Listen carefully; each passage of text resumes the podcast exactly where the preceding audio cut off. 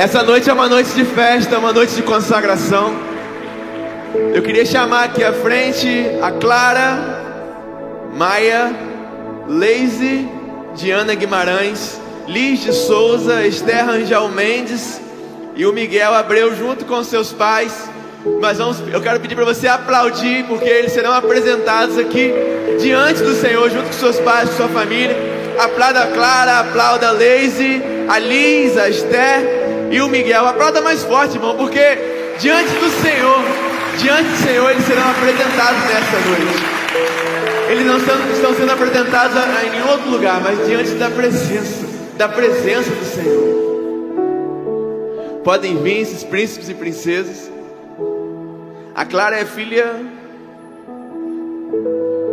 da Delmara e do Fritz. Leise, a Simone e do Leandro. A Liz, da Maria e do Igor. A Esther, da Débora e do Anildo. Podem fazer uma filhinha aqui, gente. E o Miguel, isso. É filho do Paulo e da Danusa. Existe uma palavra, eu estava lendo ela mais cedo. Deixa todo mundo chegar aqui. Existe uma palavra que eu estava lendo mais cedo e eu queria dar essa palavra nesse momento para vocês, pais. Talvez para você que é pai de uma criança não tão pequena, mas é pai, é mãe, é responsável e tem uma criança que que precisa da sua da sua interferência, da sua atitude. Está em Deuteronômio, dia 20, Deuteronômio 28 que diz assim: Se vocês obedecerem em tudo ao Senhor, seu Deus, e cumprirem fielmente esses mandamentos que hoje eu lhes dou, o Senhor, o seu Deus, os colocará muito acima de todas as nações da terra. Se obedecerem ao Senhor, seu Deus, vocês receberão as seguintes bênçãos. Daí Deus vai destacando as bênçãos. Se você for obediente, suas cidades e seus campos serão abençoados. Seus filhos e suas colheitas serão abençoados. As crias de seu gado, seus rebanhos serão abençoados. Seus cestos de frutos e tigelas de amassar pão serão abençoados. A todo lugar que forem e em tudo que vocês fizerem, vocês serão abençoados. Essas são uma das bênçãos, uma das bênçãos da obediência. E eu queria dar essa, essa palavra para vocês aqui hoje, porque consagrar filho ao Senhor é muito mais do que vir aqui em cima no, no palco, é muito mais do que apresentar eles à igreja, é você dizer para a população que está aqui, para a cidade de Campos, para o mundo, é você dizer para o reino espiritual que eles pertencem ao Senhor Jesus. É você dizer para todo mundo, todas as testemunhas espirituais, para todo mundo, que vocês entendem que a obediência que vocês têm a Deus faz com que eles sejam abençoados. E eles serem consagrados ao Senhor é fruto da sua obediência ao Senhor. Mas para isso vocês precisam ser obedientes. Vocês precisam ser o exemplo na vida deles. Eles vão olhar para vocês e vão se apaixonar por Jesus. Eles precisam olhar para vocês e entenderem que aquilo que eles precisam ser é aquilo que vocês são em Deus. Então tenha uma digna, uma vida digna de ser imitada pelos seus filhos. Eu quero pedir para você ficar de pé. Você que é igreja, você que faz parte do corpo de Cristo e entende que pode participar desse momento de bênção, que erga sua mão para cá. E comece a orar por essas crianças. Você que está aqui com seu filho e puder, de alguma forma, de algum gesto, erguer ele ao céu, não sei, talvez você não consiga, não tenha força, mas se você puder, e ele não chorar, ela não chorar, né? Erga sua mão e comece a orar, vocês também, pela vida dos seus filhos. Nós vamos orar como igreja, mas vocês que têm a responsabilidade de orar, de conduzir, de consagrá-los ao Senhor. Comece a orar pela vida dos seus filhos. Nós vamos orar junto com vocês. Comece a orar aí. Você que é a igreja, que entende que pode, erga a mão para cá e comece a orar pela vida deles em nome de Jesus. Glória a Deus. Pode erguer a sua mão, mãe, sobre sua filha. Pai, pode erguer a sua mão sobre sua filha. Amém. Vamos falar com o nosso Deus. Senhor, nós te exaltamos nessa noite. Nós te adoramos, ó Deus, nessa noite. E te agradecemos, ó Deus, pelo privilégio de estarmos na tua casa, pelo privilégio de ter a tua presença no nosso meio. Muito obrigado, ó Deus, pelo teu amor, pela tua fidelidade, pela grande obra que o Senhor tem feito na nossa vida. E nós agora, ó Deus, como igreja do Senhor, apresentamos, ó Deus, essas crianças diante do Senhor. Essas famílias estão aqui, ó Deus, apresentando seus filhos, consagrando seus filhos. Pai, em nome de Jesus, nós pedimos que o Senhor derrame sobre essas famílias, ó Deus, toda sabedoria, todo discernimento, todo amor, ó Deus, nesse caminho. Agora, ó Deus, quando eles têm esses filhos, e a tua palavra diz que para instruirmos os nossos filhos no caminho em que devem andar, e até quando eles envelhecerem, eles não se desviarão dele. Em nome de Jesus, nós declaramos, ó Deus, salvação sobre essas crianças, quando elas estiverem na sua idade da razão, que elas escolham o Senhor e que seus pais, ó Deus, sejam referência para eles, referência de amor, de obediência, de cuidado, de proteção, de fidelidade ao Senhor. Em nome de Jesus, ó Deus, nós declaramos sobre esses pais, nós profetizamos sobre essas famílias a presença abundante do Senhor, a vida do Senhor, ó Deus, a palavra do Senhor sobre eles, a verdade do Senhor sobre eles. Em nome de Jesus, ó Deus, nós consagramos essas ovelhinhas diante do Senhor e como igreja nós abençoamos mesmo, ó Deus, para a glória do Senhor, a vida dessas crianças, em nome de Jesus. Amém. Aleluia. Seja muito bem-vindo. Você que está conosco através do online, eu peço que você se inscreva no nosso canal para você poder estar por dentro de tudo que está acontecendo na nossa comunidade ao longo da semana, não só com as comunicações, mas os posicionamentos para você que faz parte da nossa comunidade de fé, os eventos que nós temos programados lá. Todas as informações que dizem respeito à nossa comunidade, vivência, são publicadas, então é legal que você é, se inscreva no nosso canal e você compartilhe aí essa mensagem com quem você ama e sabe que precisa ouvir a palavra do Senhor. Quero dizer que é um privilégio novamente estar aqui com vocês. Como vocês já sabem de praxe, eu não me sinto no lugar mais confortável estando aqui.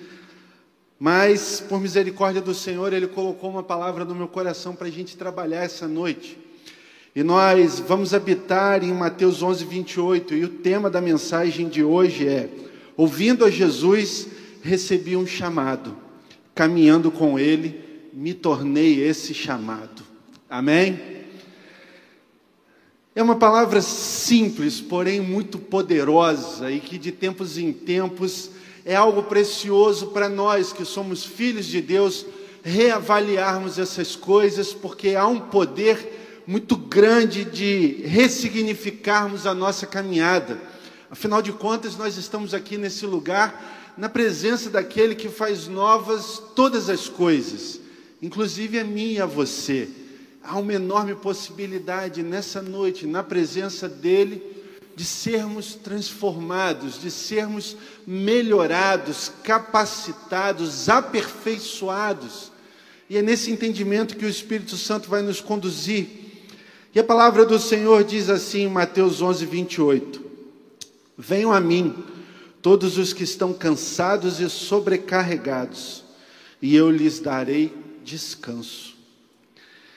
Meus irmãos, nós sabemos que todo o movimento de Deus na terra, desde o início de todas as coisas, como nós vemos lá no Gênesis, até o final de todas as coisas e o novo recomeço, afinal de contas, nós sabemos que o Senhor trará um novo céu e uma nova terra. Então, aquilo que é o fim de todas as coisas, e nós entendemos com o cumprimento do Apocalipse, vai dar início a uma nova realidade de vida que nós desfrutaremos com Ele através da eternidade, nós que somos igreja. Mas nós sabemos muito bem que todo movimento do Senhor na terra, ele é ordenado e propositado. E o Senhor nunca perde o compasso da história. Existe um plano começando na nossa redenção, afinal de contas, por conta da entrada do pecado na humanidade lá no Éden, era necessário que nós nos encontrássemos novamente com o Senhor, a fim de nos libertarmos do jugo do pecado e restabelecermos a comunicação que se perdeu no advento da entrada do pecado na nossa história. E isso acontece por meio de Jesus, o nosso Senhor e Salvador. O motivo pelo qual nós estamos aqui nessa noite, e através de Jesus, nós estabelecemos uma nova fonte capacitadora de promovermos esse ajuste entre nós, criação, e o nosso Senhor Criador. E o facilitador de toda essa movimentação hoje, depois de termos nos encontrado com Jesus, é o nosso grande amigo Espírito Santo. É Ele quem fornece para nós todos os instrumentos necessários para que nós sejamos tudo que o Senhor sonhou. É Ele que translitera as nossas orações quando a gente nem sabe o que falar para Deus. É Ele que comunica a nossa natureza com o Senhor e promove esse alinhamento. Ele é o nosso ajudador, Ele é o nosso consolador. Mas nessa noite eu quero olhar um pouco sobre a ótica de Jesus Cristo e de tudo o que ele fez nesse pouco tempo em que ele esteve com os discípulos, a fim de posicionar a sua vida, que talvez tenha chegado aqui nessa noite, aí através do online. Infelizmente eu não consigo ver você, porque eu sou meio estranho. Se eu botar o telefone aqui para eu ver as mensagens, já era. Eu vou me perder no meio da mensagem, aí o desespero vai ser total. Mas eu sei que você está participando com a gente ativamente. Eu sei também que existem irmãos meus que estão aqui, que eu posso ver e perceber. Todos nós nessa noite estamos na presença desse Deus. E o Senhor Jesus está dando uma declaração: Venha a mim todos os que estão cansados e sobrecarregados, e eu lhes darei descanso. Se eu te fizesse uma pergunta agora, meu irmão e minha irmã, você que está aqui no presencial e você que está conosco aí através do online, você tem um chamado? Você tem um chamado, meu irmão e minha irmã? Sim? Amém. Você tem um chamado, e eu não tenho dúvida de que essa seria a sua resposta, embora alguns relutem em falar. Todos nós entendemos que ao caminhar com Jesus recebemos esse chamado. E eu queria focar um pouco nas etapas desse chamado e desenvolver com vocês a nossa história nessa noite. Todos nós temos um chamado, e você aí através do online pode se manifestar dizendo: Você tem um chamado? Responde aí. Eu acredito que sim, mas talvez você esteja nos visitando e ainda não entende o que é essa questão de ser chamado. Fica tranquilo que a gente vai chegar no cerne dessa questão e desse entendimento. Mas se nós temos um chamado, eu queria que você ponderasse comigo sobre uma realidade que contrapõe a certeza absoluta que impera nossa mente e nosso coração sobre a questão de termos um chamado. Porque se nós temos um chamado, automaticamente ah, isso nos leva ao entendimento que já nos encontramos com a fonte do chamado. E entendemos o chamado porque ele em algum momento já nos disse: em primeiro lugar, vinde a mim todos vós que estáis cansados e sobrecarregados, e eu vos aliviarei. E daqui a pouco a gente vai ver outras etapas desse chamado. Mas se nós já nos encontramos com a fonte, se nós estamos na presença de Jesus, tanto aqui no online, se nós já percebemos a ação dele, do Espírito Santo, no nosso dia a dia, na, nas questões, desde as mais complicadas às mais simples da nossa vida, por que é que nós decidimos parar no meio do caminho? Por que é que nós decidimos estacionar no meio dessa jornada entre aquilo que nos é colocado pelo Senhor como um chamado e a realização plena dele. Porque nos falta tanta disposição e tanta coragem para fazermos com que isso se torne uma realidade palpável na nossa história. Porque ainda hoje nós estamos tão insatisfeitos com a nossa vida, tão incompletos, tão insatisfeitos, desmotivados, Por que, que existe tanto medo em mim e em você? Se nós conhecemos a fonte, se nós temos o chamado, por que nos sentimos tão fora do trilho? Olha, todos esses sentimentos que eu falei aqui fazem parte da minha caminhada diária de vida. E isso não é privilégio do Pablo. Você já ouviu Adonias falando que toda segunda-feira ele tem aquele desespero e a vontade de abandonar tudo. Então, isso não é um privilégio meu e nem só seu, é de todos nós. E aí talvez você diga, bom, pastor, então é exatamente por isso que nós sentimos essas coisas. Mas isso não é um pouco incoerente? Porque quando a gente louva e quando a gente ora, a gente diz que está na presença daquele que tudo pode, de um Deus que é soberano, de um Deus que é onipresente, que é onisciente. Como então a gente não consegue de fato transpor essas barreiras? Eu penso que a gente entra nessa problemática que é real da nossa caminhada. De um lado está Deus e o seu chamado. E esse chamado se materializou, se materializou, o verbo se transformou em carne. Jesus veio e proferiu com a sua boca: Vinde a mim, todos vós que estáis cansados, e eu vos aliviarei. E de um outro lado estamos nós aqui, parecendo que no meio, né, servindo como corda num jogo de cabo de guerra entre Deus, Jesus e o Espírito Santo, a nossa existência e o pecado que atrapalha a nossa caminhada e nos impede de vivermos tudo isso como a gente gostaria. Essa é uma problemática real, pessoal. Amém ou não amém? É real. Muito real. Mas diante de toda essa problemática, desde que o pecado entrou na humanidade lá no Éden, nós vemos, ao ler a palavra, que o Senhor teve medo que o homem, depois de ter comido do fruto do bem e do mal, comesse da árvore da vida e se tornasse eterno. Então o Senhor resolveu tirar o homem do Éden para preservar a criação. E talvez vocês perguntem, pastor, por que, que ele fez isso? Porque se nós, agora pecadores, comêssemos da árvore da vida, nós seríamos exatamente igual a Satanás e para nós não teria mais perdão, porque nós permaneceríamos no pecado por toda a eternidade. Nos tirar do Éden foi um cuidado de Deus comigo e com você, porque senão nós estaríamos fadados ao inferno desde o Éden.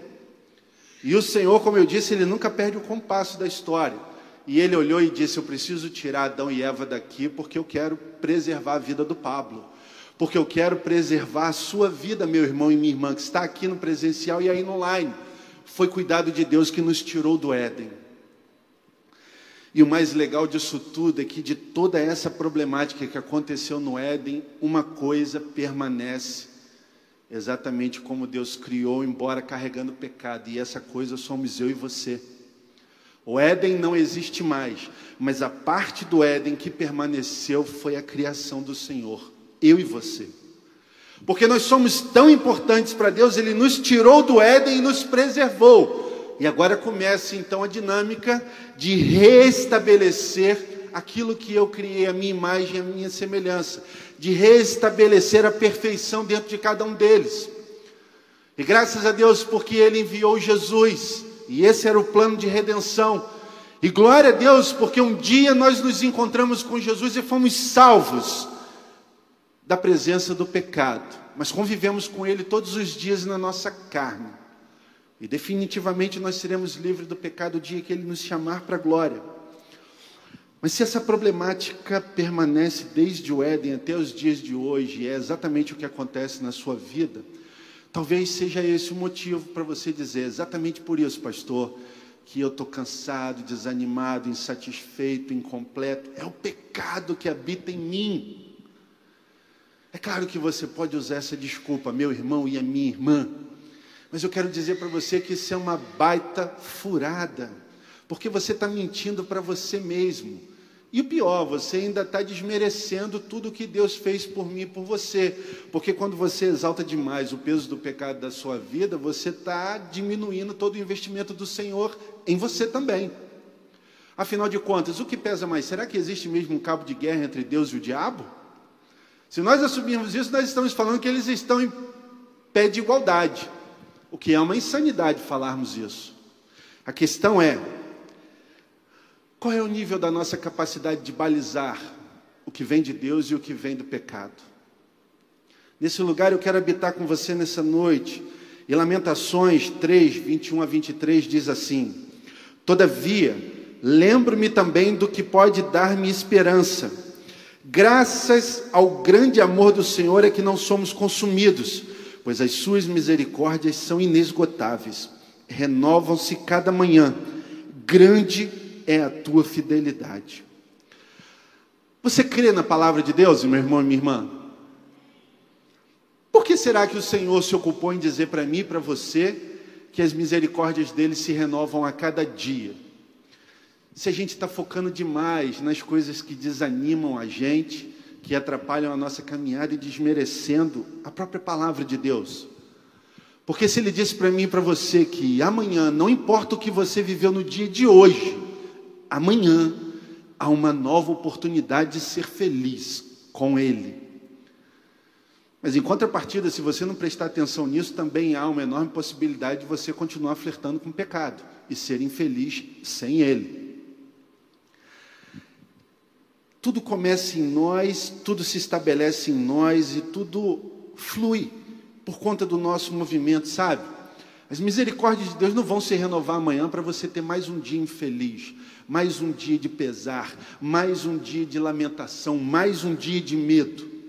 As misericórdias de Deus vão se renovar, porque inclusive nessa noite você está ouvindo que amanhã tudo pode ser diferente, dependendo do seu posicionamento. Amém? Note que não depende do investimento do pecado. Eu tenho certeza absoluta que Satanás amanhã vai continuar querendo machucar você.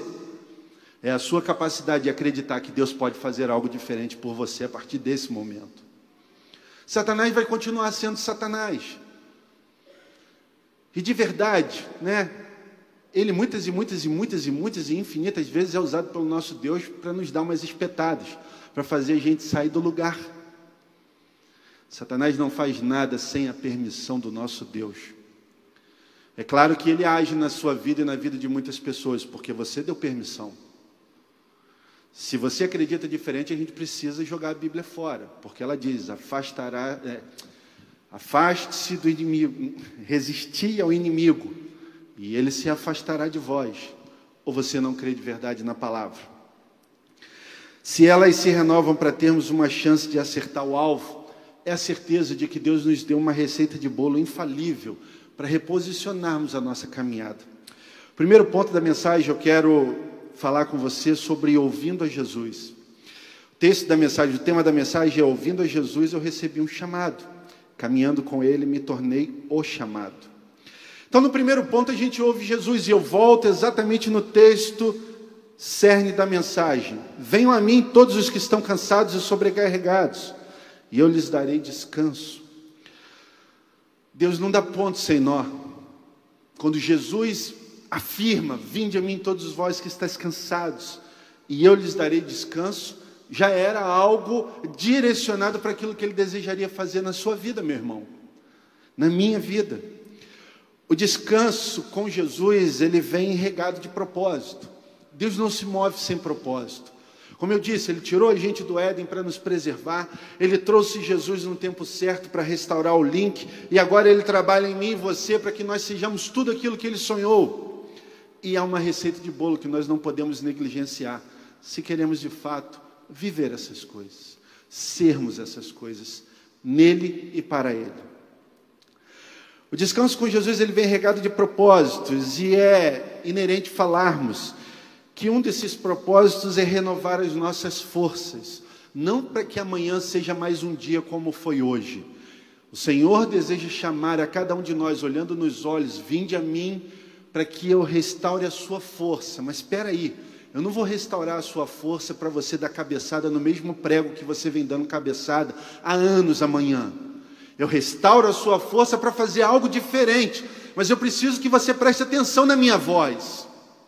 Eu tenho um plano para você. Eu tenho um propósito para a sua vida. Preste atenção, porque amanhã pode ser diferente se você me observar direito. Então, ele renova as nossas forças e ele tira de nós a nossa sobrecarga, o peso morto do inferno que nos puxa para baixo. Eu renovo as suas forças e eu tiro de você todo o peso do lixo implantado pelo pecado na sua história. Eu faço possíveis todas as coisas a partir desse momento. Eu garanto que se você me observar direito amanhã, será um dia diferente. E no meio disso, ficamos nós percebendo o que Deus faz e entendendo que a coisa a partir de agora começa a apertar um pouco. Porque está na hora da gente deixar de só contemplar. Nós precisamos descer desse lugar onde nós estamos estacionados, colocar os nossos pés no chão e entender, inclusive, que a nossa dor ela é real, mas ela não é condição para desenvolvermos a nossa vida, porque nós pertencemos a alguém que é muito maior do que qualquer dor que nós possamos ter. Ele renova as nossas forças e ele retira o peso morto, o peso de morte do pecado, o peso do inferno que estava sobre nós, ele arranca. Você consegue entender? Se Jesus Cristo estivesse aqui agora com esse microfone, olhando para você aqui no presencial e falando para você aí no online, e ele fizesse um chamado para você: Vinde a mim, filho meu, vinde a mim, filha minha. Vinde a mim todos vocês que estão cansados e sobrecarregados, porque eu nessa noite quero aliviar você. Qual seria a sua resposta para o Senhor? Estou indo. Estou indo porque eu quero me libertar da dor momentânea. Não é esse o tipo de chamado que Deus tem para nós. Se Deus quisesse somente fazer isso. Lá no Éden mesmo, ele tinha colocado Jesus na frente de Adão e Eva, tinha dito: Olha, vocês erraram, esse aqui é o meu filho amado, em quem eu tenho prazer. Ele veio aqui para morrer por vocês dois, para consertar o link, e a partir de agora não vamos errar mais, tá bom? Porque aí toda a humanidade vai ser liberta do pecado e vai funcionar tudo direitinho como eu planejei. Porque vocês dois erraram aí, o Satanás ele é esperto, né? Deu uma pernada em vocês, mas eu conserto isso agora. Há um propósito. Não foi só para a gente ficar bem foi para você ter o direito e o privilégio de assumir de novo o controle da sua vida e fazer a sua história. A questão não está em Deus, está na capacidade de acreditar em Deus e no que Ele pode fazer na sua vida e através da sua vida, meu irmão e minha irmã. Porque você é muito importante. De toda essa encrenca que aconteceu no Éden, permanecemos nós. Porque nós somos importantes para Ele, porque Ele nos ama. Segundo ponto da mensagem diz que eu recebi um chamado. De fato, você disse para mim aqui no início, concordou comigo, que todos nós temos um chamado. E o quanto esse chamado é de fato importante para você. Se você recebeu um chamado, é claro que você entendeu o ID. E existem muitas pessoas que estão amplamente envolvidas com o ID. Mas você já ouviu? Eu não sei se você trabalha embarcado na plataforma, já trabalhou em algum momento. Isso é um jargão muito conhecido no mundo offshore. Um maluco bem intencionado afunda uma plataforma. Um crente despreparado afunda a vida de outro irmão e de outros irmãos. Você entende o que eu estou falando? A gente não foi chamado por Deus para se movimentar de qualquer jeito. Embora Ele tenha dado a cada um de nós características intrínsecas, especiais e diferentes, que nos tornam únicos aos olhos dele, da humanidade, você tem algo que é só seu e que é especial. Mas não é para você fazer isso de qualquer jeito. Há uma receita para alcançar felicidade. E eu separei dois textos aqui que dizem muito a respeito desse chamado. Porque em primeiro momento nós nos encontramos com Jesus e ele diz: Chega para cá que eu vou aliviar o seu cansaço, eu vou tirar o peso de você e eu vou te dar a possibilidade de viver algo novo a partir desse encontro. E agora, nós já olhamos para Jesus, nos encontramos com Ele e agora Ele vem e diz: Eu vou te dar um chamado. Em dois momentos, ele conversando com os discípulos, primeiro em Mateus 19, em Mateus 4, 19, está escrito assim: E disse Jesus: Sigam-me, e eu os farei pescadores de homens. Quando Jesus disse isso para aqueles homens, ele estava começando a caminhada com aqueles homens, e ele disse: Sigam-me, e eu vos farei pescadores de homens. Imagina que aqueles pescadores, no momento em que Jesus disse isso, eles podiam até ter um entendimento parco, né? Raso daquilo que Jesus estava dizendo, mas eu tenho certeza absoluta que eles não conseguiam entender a magnitude daquilo que Jesus estava querendo dizer para eles. Eu vos farei pescadores de homens, mas era um linguajar muito conhecido daqueles homens. Pescar, eles sabiam muito bem o que era. Agora, como pescar homens, eles não tinham a menor ideia. Mas Jesus disse para eles naquele momento: olhem lá para frente, Lá, em algum momento, eu transformarei vocês, que estão aqui hoje comigo, em pescadores de homens. Jesus era um baita visionário, e ele estava fazendo com que aqueles homens olhassem para frente. Nunca teve a ver com a situação momentânea daqueles homens, mas sim sobre quem eles eram e o potencial que Jesus enxergava neles. Mas em algum momento Jesus disse: Vocês vão estar lá na frente, sendo pescadores de homens. E o segundo texto que separei para nós está em Marcos 16, 15, diz assim: Disse-lhes: Vão pelo mundo todo e preguem o evangelho a todas as pessoas. São dois momentos distintos de um mesmo chamado, partindo de um mesmo referencial: Jesus.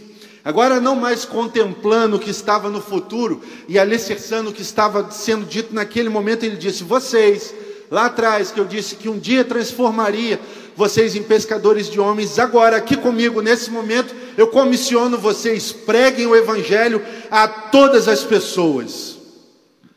Primeiro, um encontro com Jesus, aonde começa a caminhada através de uma restauração, uma libertação do peso do jugo do pecado. Agora, uma nova caminhada no estabelecimento desse chamado primeiramente, uma definição de futuro: eu os farei pescadores de homens. Agora que vocês já estão prontos, vão pelo mundo todo e preguem o Evangelho a todas as pessoas. Há uma cadência em tudo que Jesus Cristo faz, porque Ele sabe exatamente as etapas que cada um de nós precisa vencer na sua caminhada para se tornar tudo aquilo que Ele sabe que nós podemos ser.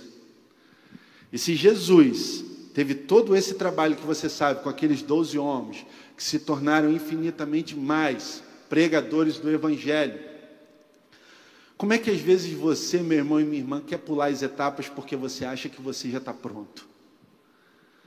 E quando você mete a canela no ferro e você sente aquela dor de quem botou o pé aonde não deveria estar, como é que você lida com isso?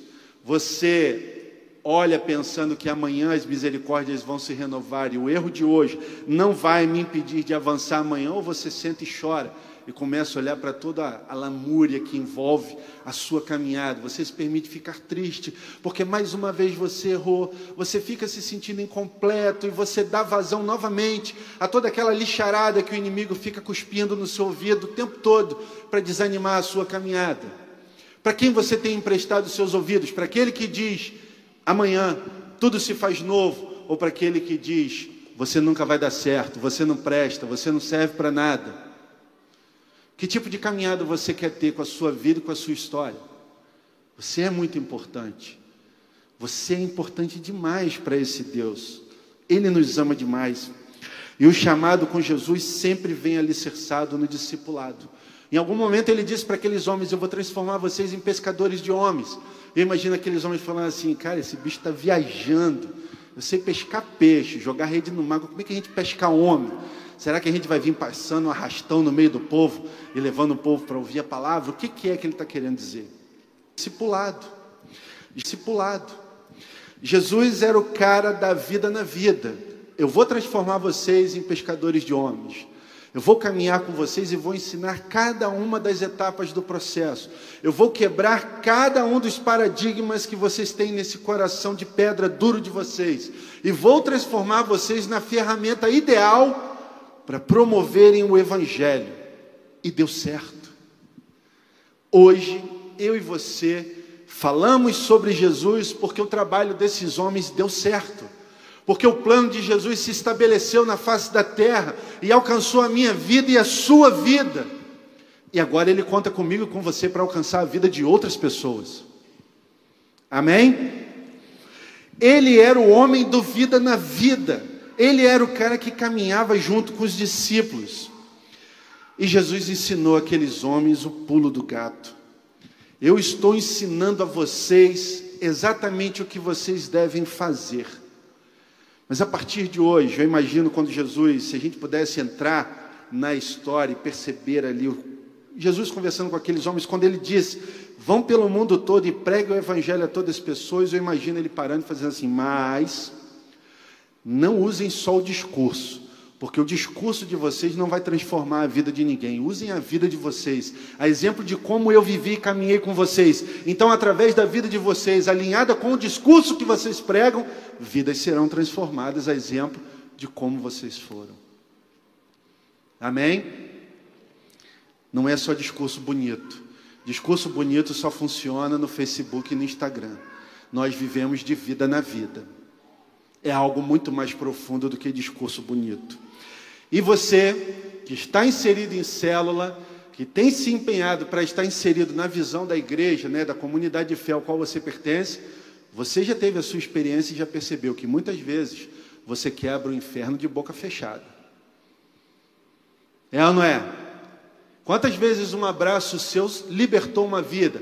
Quantas vezes um posicionamento seu transformou alguém. Quantas vezes você pregou o Evangelho com uma simples atitude sua, sem precisar abrir a boca? Mas sabe por que a sua vida se tornou tão poderosa nesse tempo? Porque você decidiu caminhar com outras pessoas. Porque você decidiu ser como Jesus e viver vida na vida. E eu falo para você que já está vivendo isso muito bem. Mas lembre-se, amanhã as misericórdias do Senhor vão se renovar. E você pode ser melhor do que você foi hoje. Amém? Nós seremos desafiados todos os dias até que Ele nos chame para a glória. Não tem essa de amanhã vai ter descanso. Aqui não é lugar de descanso, e como a Adonia já nos ensinou, talvez nem no céu seja lugar de descanso. Porque se Jesus disse que o Pai trabalha e Ele também vai trabalhar, você acha que a gente vai ficar lá de bobeira? Não vai. A gente vai trabalhar. É claro que nada vai se parecer com o nosso trabalho aqui. Ele ensinou o pulo do gato. A questão é viver e não só falar. Terceiro ponto da mensagem fala para nós que caminhando com Ele, eu me tornei o chamado. E eu tenho um texto que separei para nós, está lá em João 13, 34 e 35, que diz assim: Um novo mandamento lhes dou: amem-se uns aos outros como eu os amei. Vocês devem amar-se uns aos outros. Com isso, todos saberão que vocês são meus discípulos se vocês amarem uns aos outros. Donias ia saber dar uma explicação top para você, porque tem uma vírgula aqui, ó. Saberão que vocês são meus discípulos, vírgula, se vocês se amarem uns aos outros. Há uma condição para você ser percebido como um discípulo de Deus. Filho de Deus é o aceitar Jesus Cristo como seu eterno e suficiente Salvador pessoal, é deixar Ele entrar na sua vida, você ser filho de Deus. Mas a grande verdade, meu irmão e minha irmã, e você sabe muito bem do que eu estou falando, nem todo filho é discípulo. Para ser discípulo, nós precisamos amarmos uns aos outros. E para nos transformarmos nesse chamado da forma correta, não tem jeito, a gente vai precisar expor as nossas feridas para quem caminha com a gente. Não tem jeito de você amar o próximo como a ti mesmo se você guarda as suas cicatrizes, se você esconde as suas feridas. Porque, gente, guardar ferida e esconder cicatriz dá trabalho, dá ou não dá? Dá ou não dá, gente? Dá muito trabalho. E é um tempo precioso que a gente perde escondendo cicatriz e ferida, que a gente podia estar vivendo vida na vida. Para você amar o próximo como deve amar, a gente não vai poder perder tempo escondendo ferida, muito pelo contrário. A gente vai ter que mostrar as nossas cicatrizes e expor as nossas feridas. Só quem perde o medo de expor as suas cicatrizes pode cuidar corretamente da ferida do outro. Sabe, ah, Existe uma estratégia de guerra, se eu não me engano, está naquele livro Arte da Guerra. Eles falavam que eles não estavam preocupados em vencer a guerra de momento, logo de cara. A quantidade, o interesse deles era ferir a maior quantidade de guerreiros possíveis, sem matá-los. Porque quando ele fere um guerreiro, automaticamente ele tira outro da linha de batalha. Porque aquele homem ferido e não morto vai necessitar de alguém cuidando dele. E quando mais um soldado está cuidando daquele ferido, é menos um no campo de batalha para enfrentar. Isso é um livro de estratégia, inclusive estratégia empresarial. Né? Fala de ah, estratégias para crescimento empresariais e. Ah, me fugiu o termo agora, mas motivação de equipe. Meu irmão, eu quero contrapor a arte da guerra nessa noite. Você não pode ter vergonha das suas cicatrizes e nem das suas feridas, mas eu ouso dizer que enquanto você está tratando as suas feridas, Deus vai te habilitar para cuidar de alguém. Isso é vida na vida. E não se espante quando você estiver pensando que você é o provedor e em, em algum momento aquele quem você cuida se tornar a pessoa que vai cuidar de você. Isso é vida na vida. A gente não pode perder tempo escondendo as nossas feridas, sabe? Jesus Cristo era o nosso Salvador. E quando Tomé teve dúvidas se era ele mesmo que estava ali, ele não teve dificuldade nenhuma em expor as feridas dele para Tomé ter certeza de que era ele. Se o nosso exemplo maior não teve medo de mostrar as suas cicatrizes, por que é que nós temos gastamos tanta energia escondendo as nossas feridas e as nossas cicatrizes? Somos todos pecadores. Você está perdendo tempo com isso por quê? Olha só, eu acho que você pode até ser muito bom em esconder alguma coisa, mas lá no fundo, no fundo, quem vive com você sabe que está aberta a ferida, ou sabe que aquela cicatriz está escondida.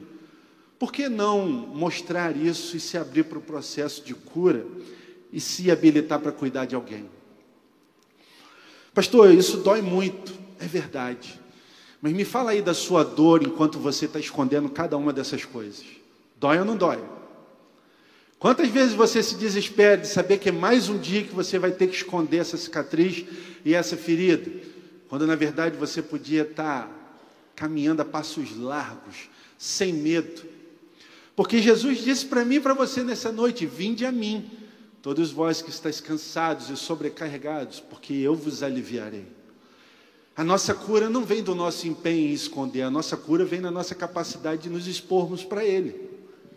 Na presença de Jesus Cristo é lugar de cura e libertação. Na presença de Jesus Cristo é lugar de transformação. É onde o pranto se torna em cântico de alegria. É onde eu e você nos habilitamos para viver a plenitude do plano de Deus. É onde eu e você tocamos na fonte da felicidade e começamos a atuar na vida do outro. Então a gente se encontra com Jesus, a gente recebe o chamado e agora a gente se posiciona para viver esse chamado. Quem caminha com Jesus de perto já experimentou ou ainda vai experimentar a cura. Porque talvez você esteja sendo despertado nessa noite para algo que está guardando debaixo do tapete. Chega. Chega de ser bobo. Chega de sofrer com peso morto. Vamos encarar de frente a vida e vamos ser felizes. Está tudo à nossa disposição. Quem foi curado e ensinado está pronto para discipular e a ser gente, agente de transformação. Quem põe a mão no arado não perde tempo olhando para trás, mantém o foco na missão. Meu irmão, eu e você só vamos poder oferecer para alguém aquilo que a gente come. Se você está comendo medo e desespero para esconder as suas feridas, você não tem como cuidar de alguém.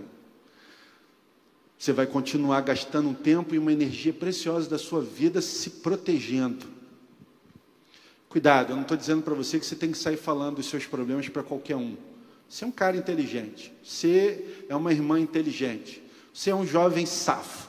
Você sabe muito bem para quem você pode abrir o seu coração e não é para qualquer um, porque nem todo mundo está afim de ver você feliz. Agora, você sabe muito bem quem são as pessoas em quem você pode confiar. Se você não tem ninguém para quem você pode confiar, eu digo para você: confie no seu líder de célula. Abre o seu coração para ele, vai pedir ajuda. Começa a movimentar o processo de restituição da sua vida. Nós só podemos oferecer aquilo que de fato a gente se alimenta. E se você está vivendo escondendo ferida, você está comendo ferida. E nós fomos chamados pelo Senhor para sermos agente de cura e de libertação. Para promover isso, primeiro a gente precisa ser curado e liberto. E é possível. Eu não estou falando para você de uma equação que não tem solução. Eu apresentei os contrapontos e apresentei a você nessa noite a solução. Que tipo de alimento você quer oferecer para as pessoas que estão ao seu lado, caminhando com você, na sua família, no seu local de trabalho, na faculdade, no lugar onde você estuda, no trânsito, na sua célula, na sua igreja? Nós temos muito a oferecer. A grande questão é que a gente não acredita nesse potencial. E eu quero começar dizendo para você, eu já estou encerrando. Eu quero falar para você que não é crente. Talvez você tenha caído de paraquedas aqui nessa celebração, nessa noite. E Jesus Cristo, através do Espírito Santo, já olhou aí dentro do seu coração e disse: Vinde a mim. Vinde a mim, você que está cansado e desesperado, porque a partir dessa noite eu quero mudar a sua história. Eu quero fortalecer você, eu quero restaurar você, eu quero tirar esse peso morto das suas costas. Eu quero te dizer uma coisa: Jesus morreu por você e Ele está aqui nessa noite. Você aqui no presencial e você no online. Você recebeu o link da celebração e está querendo entender o que, que é esse frio na espinha, o que, que é essa tremedeira que está dando no seu corpo, esse arrepio. Bem-vindo, esse aí é o Espírito Santo tocando em você. E ele está falando para você que hoje é noite de transformação. Hoje é a noite que o Senhor escolheu para mudar a tua história. Mas eu quero falar para você também que é crente novo, que se converteu há pouco tempo, sabe? Você que começou a caminhar agora e está vivendo aí aquilo que a gente chama de primeiro amor. Eu não consigo entender como o pessoal baliza isso, primeiro amor e amor frio. Cara, com Jesus é sempre tudo novo, então o ideal é que a gente viva sempre o primeiro amor todos os dias. Se você não vive isso, tem alguma coisa errada, porque amanhã as misericórdias vão se renovar e o primeiro amor tem que ser renovado de novo. Senão, não é sobre esse Jesus que nós estamos falando desde o início. Não tem essa de primeiro amor, isso é desculpa de crente sem vergonha. Ou é amor, ou é qualquer outra coisa diferente. Primeiro amor, tira isso do seu vocabulário. Ele nos amou antes do mundo ser mundo. Ele continua nos amando hoje. Ele vai nos amar até o final de todas as coisas. Se você vai receber esse amor no seu coração ou não, aí é outra história. Mas Ele te dá a capacidade de viver isso todos os dias. Eu creio nisso. Você crê nisso? Você que está começando a sua caminhada agora, eu quero te dizer em nome de Jesus: se capacite. Para de olhar para o pessoal que está dizendo que tem muito curso no CCM, que tem muita atividade na igreja. Esquece esse povo. Olha para Jesus e faz o que Ele está mandando você fazer se capacita, olha para frente, porque talvez Ele esteja dizendo para você, agora que chegou na sua caminhada, eu vou fazer você pescador de homens. E lá na frente Ele vai dizer para você: prega o Evangelho a todas as pessoas. Mas para você viver isso, você precisa se capacitar. E hoje você não precisa ir a lugar nenhum diferente da sua comunidade de fé para receber tudo que você precisa para ser exatamente tudo que ele sonha. Capacite-se. E agora eu quero falar para você que já é crente antigo, crente velho. Eu sou crente velho, tá? Não estou falando de idade física. Estou aqui há 21 anos, caminhando nessa comunidade. Eu tenho bagagem, carcaça. E eu sei que assim como a minha história, existe a história de muitos e muitos irmãos que fazem parte dessa comunidade. Eu quero dizer para você que está aqui há muito tempo, recomece o processo. Recomece o processo. É claro que você não vai jogar fora a sua experiência de vida, mas eu sei que na sua trajetória, na sua caminhada enquanto crente, teve muita pedra de tropeço e muito atropelo. Eu quero dizer para você que já é maduro na fé, recomece a caminhada, porque foi para você também nessa noite que Jesus olhou nos seus olhos e disse: Vinde a mim. Vinde a mim, filho meu e filha minha, que está cansado e sobrecarregado, porque eu quero aliviar você. Vinde a mim, você, filho meu e filha minha, que está falando mal de tudo que eu estou fazendo aqui.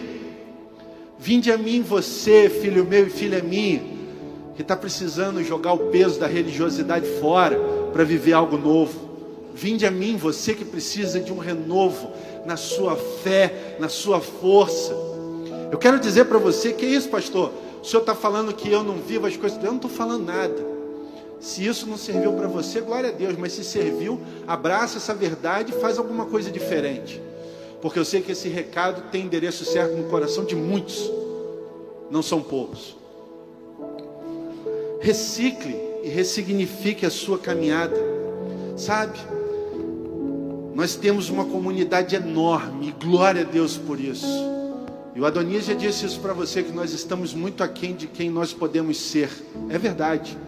Existem muitos irmãos que só estão sentados aqui nos bancos da nossa igreja durante as celebrações e ainda não estão inseridos na visão da nossa igreja. O que, que você está fazendo com tudo isso que você é para Deus, que você não está caminhando na visão que Deus nos deu? E há alguns ainda que estão dentro das celas querendo desmotivar quem está feliz e querendo caminhar. O que, que, que você está fazendo com isso? Eu não estou entendendo. Você precisa ser bênção. Inclusive você que já é maduro na fé. Mas eu sei que você, assim como eu, tem as suas mazelas. E inclusive, depois de muitos anos de crente, você ainda está fazendo força para esconder cicatriz e ferida aberta. Para com isso, meu irmão. Olha nos olhos de Jesus nessa noite, vai se encontrar com Ele, porque Ele quer tocar em você, Ele quer renovar as suas forças do jeito correto, e Ele quer tirar o peso da vergonha que você carrega quieto, aquele peso que você sofre calado quando você põe a sua cabeça no travesseiro e lembra de verdade que você gastou uma grande parte do seu dia querendo ser quem você não é. Mas essa coisa volta para te incomodar e hoje é noite de libertação, de cura. Não tenha medo de olhar nos olhos de Jesus, porque Ele te ama. E esse amor é incondicional. Então não importa o que você fez até uma hora e meia atrás. Importa o que você vai fazer a partir desse momento com Ele. Estou falando isso para a gente que está aqui no presencial e para você aí através do online. Todos nós temos uma missão. Amém? Agora vocês têm força para dizer amém. É isso aí, gente. Qual é a resposta que você vai dar para essa missão? Porque tudo começa em Jesus. Tudo se estabelece dentro de nós à medida em que nós permitimos. E os frutos, eles extrapolam o nosso arraial. Quantas pessoas têm sido abençoadas fora da nossa cidade e até fora do nosso país, por aquilo que nós estamos vivendo aqui na nossa comunidade, nas nossas celebrações. Mas você não pode se esquecer que amanhã tem reunião de célula. Quem aqui vai se reunir em célula amanhã que está aqui no presencial? Levanta sua mão aí para eu te ver. Amanhã Deus quer usar você de forma diferente, como Ele te usou na semana passada. E eu espero que você vá preparado para entregar mais amanhã. Porque você vai dar testemunho daquilo que Deus vai fazer a partir da sua decisão.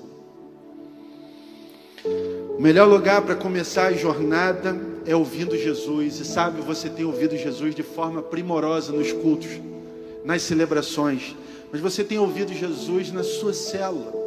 Uma pessoa simples igual a você, que assumiu o compromisso de liderar uma célula, que está doando tempo precioso da vida dela para cuidar de gente, inclusive para cuidar de você.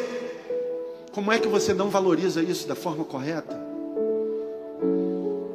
Como é que você não se posiciona nesse lugar para ajudar e diz: ai, eu estou ferido e machucado com o que eu vivi no passado, ai, eu estou cansado. Vai ficar murmurando ou vai viver de verdade, meu irmão e minha irmã? Chega de desculpa. Tudo isso toma forma quando permitimos que Ele participe da nossa vida cotidiana. Cara, minha célula essa semana foi uma coisa linda. Um monte de homem barbado rasgando o coração e dizendo como foram transformados ao ponto em que se encontraram com Jesus na célula e depois da convivência na célula se encontraram com a comunidade de fé. Eu tenho alguns aqui que eu estou olhando enquanto eu estou falando e eu conheço a história desde que chegou e eu olho para quem é hoje é coisa linda de se ver, mas ainda é muito pouco diante do que nós podemos fazer. Eu tenho certeza que no seu convívio diário existem homens e mulheres, jovens e adolescentes, que estão perecendo no peso do pecado, que estão morrendo de fome e sede. E você está com vergonha de chamar para sua cela. Você está com vergonha de se posicionar. Primeiro com Jesus, depois no seu processo de discipulado com Ele. Então avança, mas começa algo novo a partir de hoje, em nome de Jesus.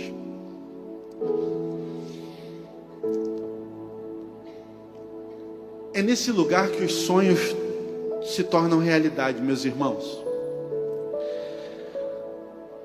Quando os sonhos eles são gerados na fonte, eles se tornam vida abundante. Quando os sonhos são gerados na fonte, em Jesus, no Espírito Santo, eles se tornam vida abundante.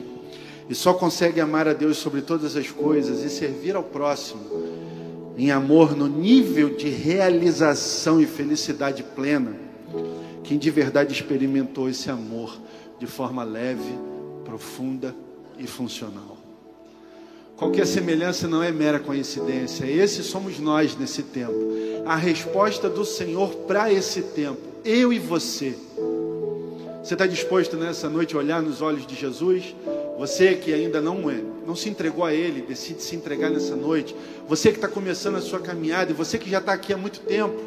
Todos nós precisamos fazer isso todos os dias, olhar nos olhos de Jesus, permitirmos que Ele renove as nossas forças e alivie o peso do pecado através da confissão, porque eles existem. Então decidimos amanhã caminhar mais um dia com Ele, vida na vida, discipulado, e se permitindo, enquanto Ele cuida de nós, sermos cuidadores de outros, para que então chegará o dia em que nós sairemos pregando o Evangelho a todas as pessoas e cumprindo a nossa missão. E é nesse dia, meu irmão e minha irmã, que você vai encontrar a sua plena felicidade. Felicidade para mim e para você tem nome, se chama cumprir missão. Porque de verdade, mesmo não cumprindo a missão, você sabe o quanto Ele te ama e o quanto Ele te abençoa. Na verdade, somos nós que perdemos o privilégio de viver coisas grandiosas, porque a gente não acredita em nós como Ele acredita. Tem muito mais para ser vivido. Eu encerro para você dizendo o seguinte: João 14, 21 diz assim: Quem tem os meus mandamentos e lhes obedece, esse é o que me ama. Aquele que me ama será amado por meu Pai, e eu também o amarei e me revelarei a Ele. Você quer receber uma revelação de Deus para a sua vida nessa noite? Aí onde você está, fica de pé enquanto a gente vai louvar. Feche os seus olhos e internamente olhe aí nos olhos de Jesus, rasga o seu coração para Ele, mostra essas feridas para Ele e diz: Senhor, se o que esse cara está falando aí no púlpito é verdade, faz algo diferente comigo. Se permita ser tocado. Fala com Ele.